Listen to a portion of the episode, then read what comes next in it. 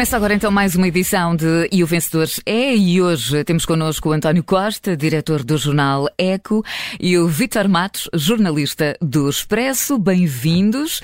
A moderação é do Diogo Teixeira Pereira. Olá, bom, bom dia, bem-vindos mais uma vez à Rádio Observador para olharmos aqui para os temas da atualidade. Vamos uh, uh, dar notas aos protagonistas e proponho que comecemos pelo, pelo Vitor Matos, que quer falar da notícia que a esta hora faz manchete no site do uh, Observador e que está relacionada com a antiga secretária de Estado uh, do uh, Turismo.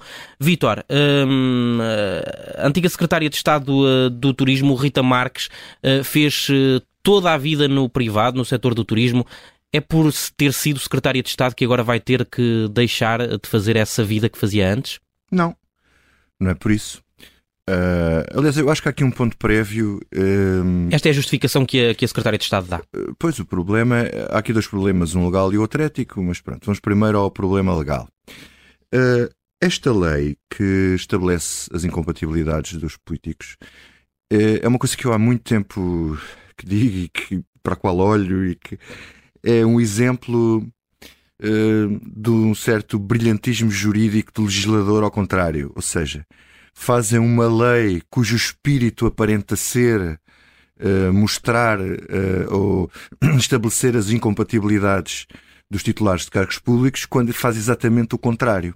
Ou seja, os jornalistas e muitos comentadores, e muita gente conhece a lei pouco em pormenor, costuma dizer, quando, perante casos destes, que um político, quando sai do cargo, não pode, durante três anos, exercer funções no privado do setor que tutelava. Isto é o que diz a lei, o espírito da lei. Mas, na realidade, o que a lei diz é o seguinte: uh, um titular de cargo político não pode exercer funções no privado uh, do setor que tutelava, desde que tenha dado um subsídio, tenha participado num processo de privatização ou tenha dado benefícios fiscais e, e etc. Ou seja, o que é que a lei diz? Diz exatamente o contrário do que lá está qualquer titular de cargo público pode exercer funções em qualquer empresa privada que não tenha subsidiado ou que não tenha privatizado.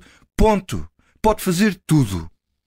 Ou seja, esta senhora tinha todo o mercado do turismo para ir trabalhar, com exceção das empresas a que atribuiu uh, subsídios ou benefícios. Que foi o caso desta? Acontece que ela muitas, acertou, acertou na mousse. Bom, mas são muitas. São muitas. mas há, sim, mas há aqui um, há aqui, há aqui um, uma, uma questão adicional que me parece muito importante, que é a seguinte: quem viola este princípio tem como sanção não poder exercer funções públicas ou cargos públicos ou altos cargos políticos durante três anos.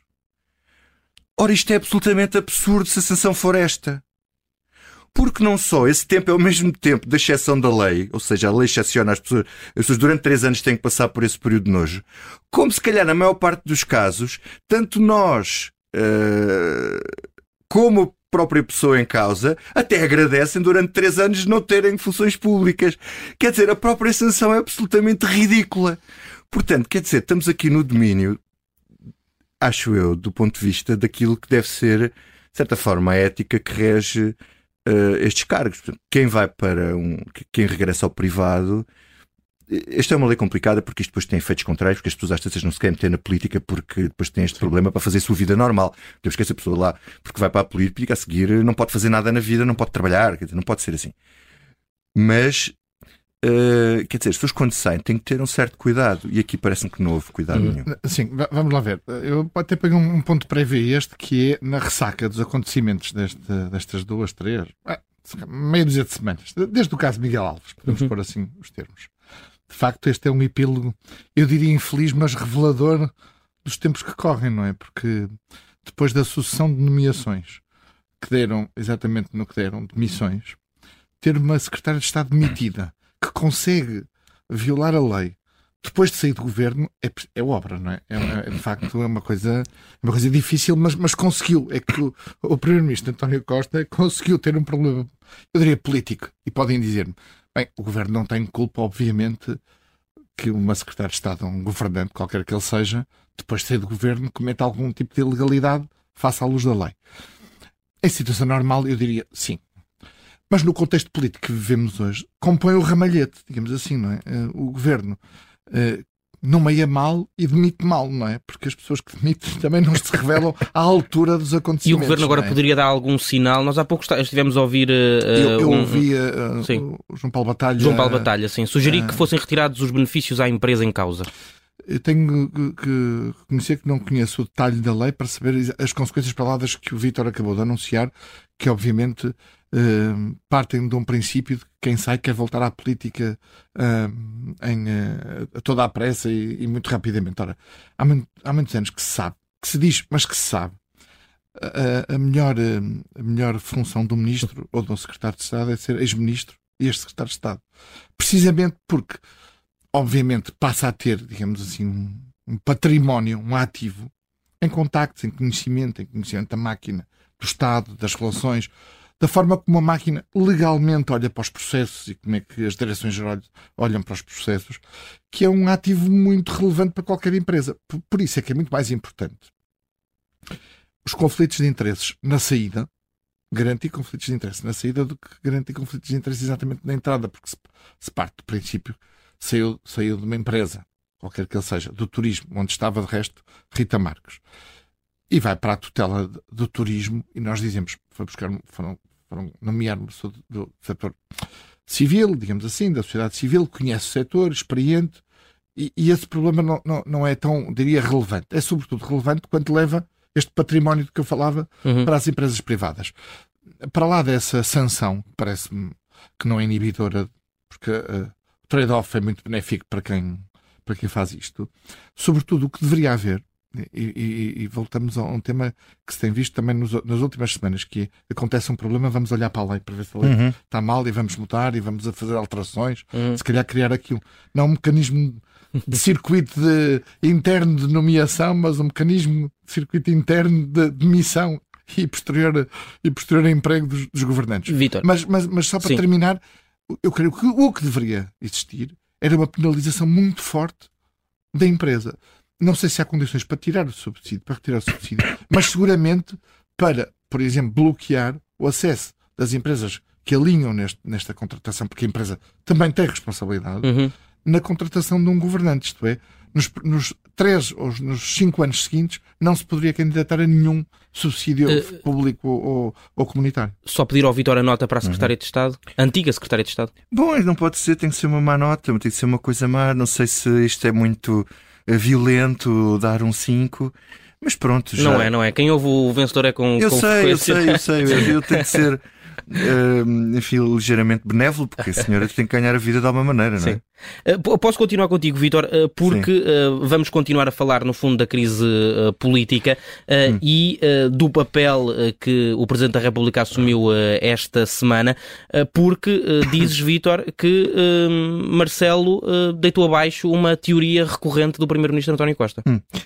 Eu, eu acho que esta semana teve uma importância que vai para além daquilo que já de si era excepcional, que é o Presidente da República demitir em direto ao vivo a cores uma Secretária de Estado. E este caso é diferente da Ministra, apesar de ser uma Ministra, da Ministra Constança Urbano de Souza quando foi dos fogos. Primeiro porque a formulação do Presidente foi mais redonda. E em segundo, lugar, porque o Primeiro-Ministro também alega que, que, a Ministra iria ser, uh, enfim, demitida ou exonerada uma semana depois.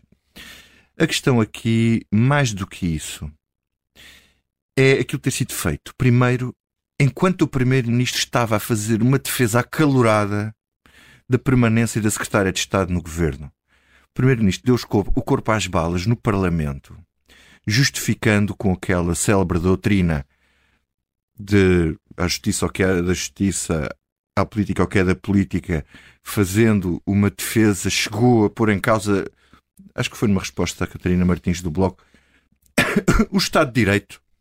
Ou seja, haver alguém que acaba por ser prejudicada porque tem um familiar com problemas uh, com justiça ou com investigações judiciais, que é verdade, é uma das coisas que se aprende nas primeiras aulas de princípios gerais de direito, é que isso, em termos judiciais, eu não posso ser culpado de alguma coisa que faz o meu pai, o meu filho, ou o meu primo, ou o meu irmão. Uhum. Muito bem. Só que nós não estamos no domínio das questões judiciais. Claro. E o Presidente da República fez uma coisa, em três ou quatro palavrinhas, arrasou com uma doutrina de que António Costa anda a alimentar há anos e que para ele é uma limitação para fazer uma interpretação política, uma avaliação política dos membros do seu governo, dos membros dos seus governos, que é o seguinte: o Presidente da República torpedeou esta doutrina. Enfim, ele não é só político, ele é também um, um jurista e, enfim, e um professor, não é preciso estar aqui a explicar. Quando ele diz que sim, alguém que é familiar de alguém que tem um problema, uma acusação criminal ou daquele género, sim tem um ónus político, sim tem um peso político negativo. Ou seja, não tem força. Ele não disse não tem força. Tem que avaliar se tem ou não tem força política. E a pessoa é que deve ajuizar, em primeiro lugar, se tem ou não condições para exercer um cargo público. Isso é outra questão que já lá podemos ir. Agora, a questão de que António Costa coloca desde há muito tempo, sobretudo para se defender do caso Sócrates, colocando um biombo entre o que é político e o que é justiça, Sim. é um erro total.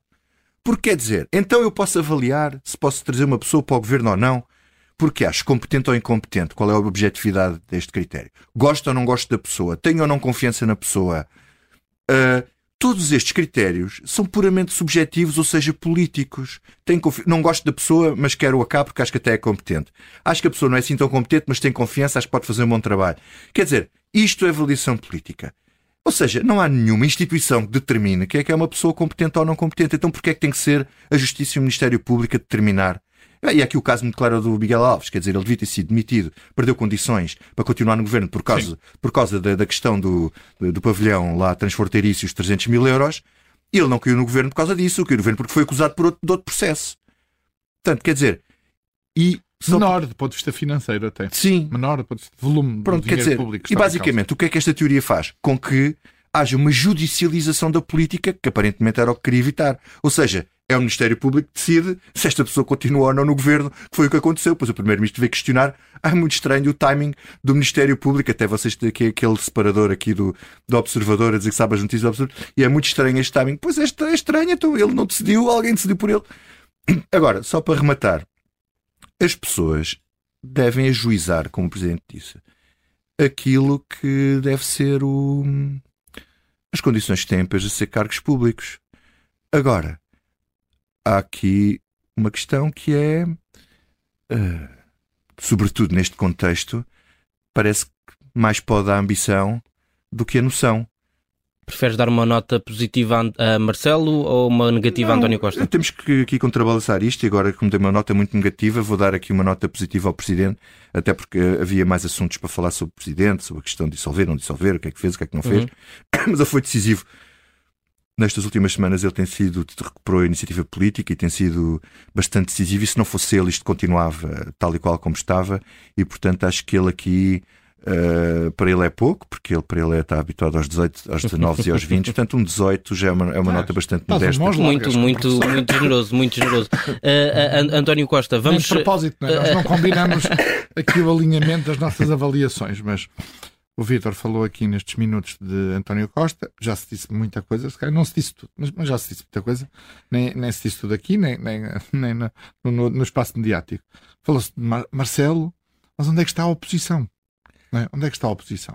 Quer dizer, já para a oposição não queres falar ainda de Fernando Medina? É, eu acho que este encadeamento é, para, para a oposição é, parece-me interessante. Porquê? Porque o protagonismo de Marcelo é o contraponto da ausência de Luís Montenegro. Ora está. Uh, isto é, né? eu acho que Luís Montenegro, enfim, foi apanhado de férias. Pronto, é um azar. Tem como todos os portugueses, como o Primeiro-Ministro, também direito a férias. Mas revelou nestas semanas hum, duas coisas. Por um lado, que o trabalho de casa está muito insípido. O trabalho de casa já tem seis meses, mais de seis meses. Por outro lado, uma má leitura política dos acontecimentos, porque depois do processo de Miguel Alves e da sequência de informação que ia chegando todos os dias, é no fundo, percebe-se que Luís Montenegro foi um bocadinho apanhado na, na curva, não é?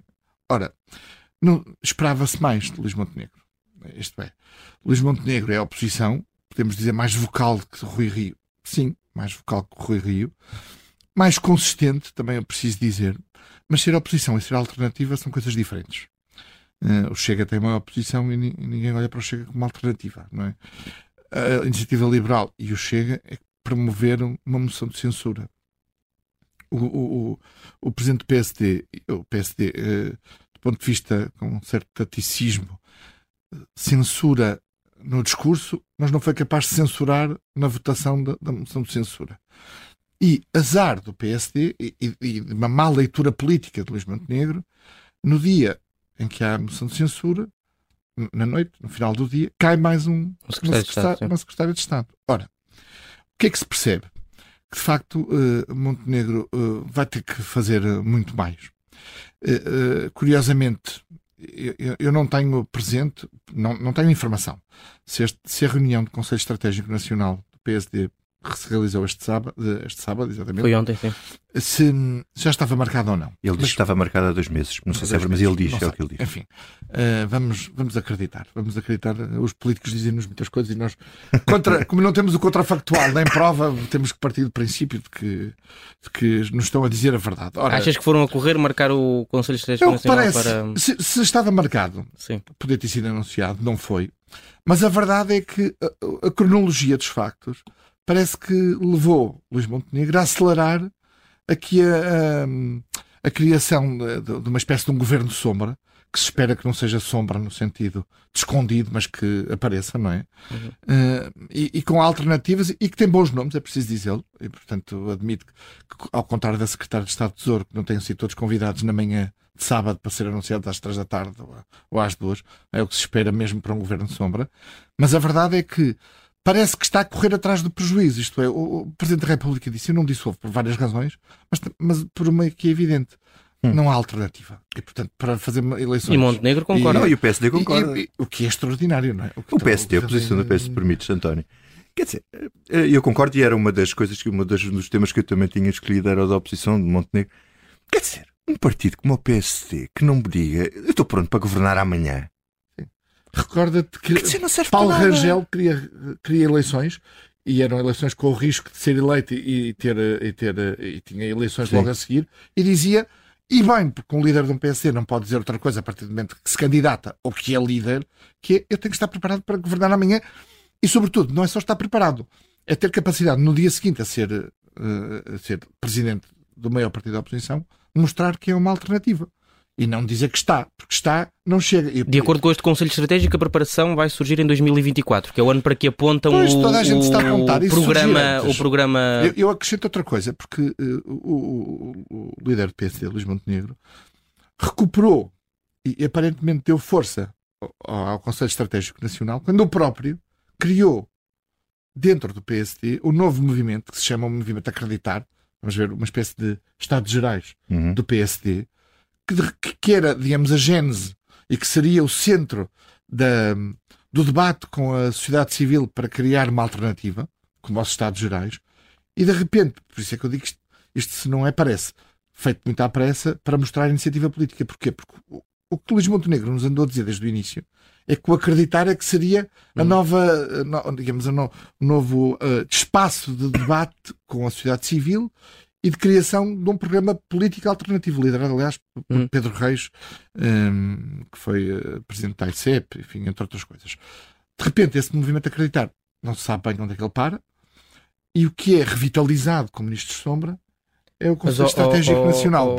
Oh, Vitor Matos, no, no, congresso em que Luís Montenegro foi consagrado, depois das eleições diretas, a, a referência era 2026. Portanto, na altura o PSD fazia uhum. contas para, uh, com, com, a possibilidade deste governo levar a legislatura até ao fim. Uh, não é de facto uma atitude responsável neste momento uh, admitir que de facto as sondagens não dão indicação nenhuma de que o PSD possa ganhar eleições? Mas não, não porque ele não trabalha para isso, não é? É, é, é vamos lá ver. O PSD uh, citando o Primeiro-Ministro, uh, vamos lá ver. Uh, o, o, o PSD, quando agora começou este novo ciclo, achou que iria. Um, que ter tempo de. Veio, veio para aqui com tempo, não é? Para fazer as coisas e com calma, não sei o que, sem pressão. Bom, acontece que o PS e o governo têm estado a fazer o, o desfavor, é? estão a criar um problema ao PSD, não é? No fundo, até podemos ironizar um bocadinho. Bom, António Costa e o governo estão a criar um problema ao PSD que estão a dizer: olha, meus amigos, preparem-se, porque se calhar vai ser mais depressa do que vocês Sim. pensam. Eu, se e... me permite, estou um 8,5 uh, a Luís Montenegro, porque tem que fazer mais. E tu, tem que fazer mais. É, eu dou um 9, porque, enfim, uh, coitado, foi apanhado desprevenido, não estava à espera mas, mas... que ele tinha mais fé no Dr. António Costa do que no governo do que de facto se veio Exato. a verificar. Quer dizer, forma, é uma forma alternativa de ver as coisas. É, é, Posso passar para Medina? 30, 30, segundos. 30 segundos. 30 segundos. Porque Fernando Medina, digamos que eu diria, escapou com a audição parlamentar. Aquele regimento parlamentar eh, também não ajuda e, eh, e, de facto também me parece que de todos os deputados, Mariana Mortágua voltou a mostrar que tem um perfil particularmente eh, efetivo e eficaz para aquele registro das comissões. das comissões e foi a que colocou as perguntas mais difíceis, mas conseguiu, eh, digamos, muito rapidamente. Medina escapou, eu creio que se Medina tivesse saído de lá muito maltratado, provavelmente sairia, mas eu acho que se saísse o governo também cairia. Uhum eu creio que escapou, veremos na comissão de inquérito, mas, mas Mariana Mortágua colocou-lhe uma questão que eu acho que dá a resposta mais interessante e mais reveladora de todo este processo. Que é se sabia, se falou com Alexandra Reis, sabia as condições em que Alexandra Reis tinha, tinha saído da TAP. E Fernando Medina disse uma coisa que nunca tinha dito. É que sabia. Sabia que tinha saído em incompatibilidade, sabia, sabia que tinha saído em ruptura com a. Sabia de quase tudo. Sabia de quase tudo. Ora, eu, eu, só deixo uma pergunta. Só não sabia da indenização. Exato, mas eu deixo só uma pergunta para, para reflexão dos nossos ouvintes. Ora, um Presidente de Câmara e agora Ministro das Finanças, que tutela várias empresas públicas, acha mesmo, ou quer nos convencer mesmo, que considera que um administrador que termina um mandato a meio, a meio e que é despedido porque é o que ele diz que sabe, que foi forçado a sair, uhum. que sairia sem nenhuma indemnização. Bem, se nós temos um Ministro das Finanças que acha isto, eu acho que devemos estar mais preocupados por outra coisa, porque não é exatamente por não saber, é por não, não ter, a, a, a digamos, as, as competências necessárias para ser Ministro baixa. das Finanças. E, portanto, escapou, mas curiosamente eu creio que entre o 7 e o 8, e eu diria que escapou e mantém-se como Ministro, mas a prestação em todo este processo, este processo, quero recordar, de nomeação e a, e a nomeação aqui é o ponto crítico, a nomeação de, da Secretária de Estado sucede-se à tentativa de nomeação de Sérgio Figueiredo, uhum. em, que, em, que, são desvalorizadas dimensões políticas e depois é apanhado na curva e, portanto, tem que resolver em cima do, do, do acontecimento e já com, com caos e com, com situação política, é que eu creio que hipoteca de uma forma muito severa as suas condições de alguma vez poder ser líder do PS. António Costa, Vitor Matos, obrigado aos dois por terem vindo ao Vencedor É, edição especial de domingo. Muito bom dia. Obrigado, bom dia.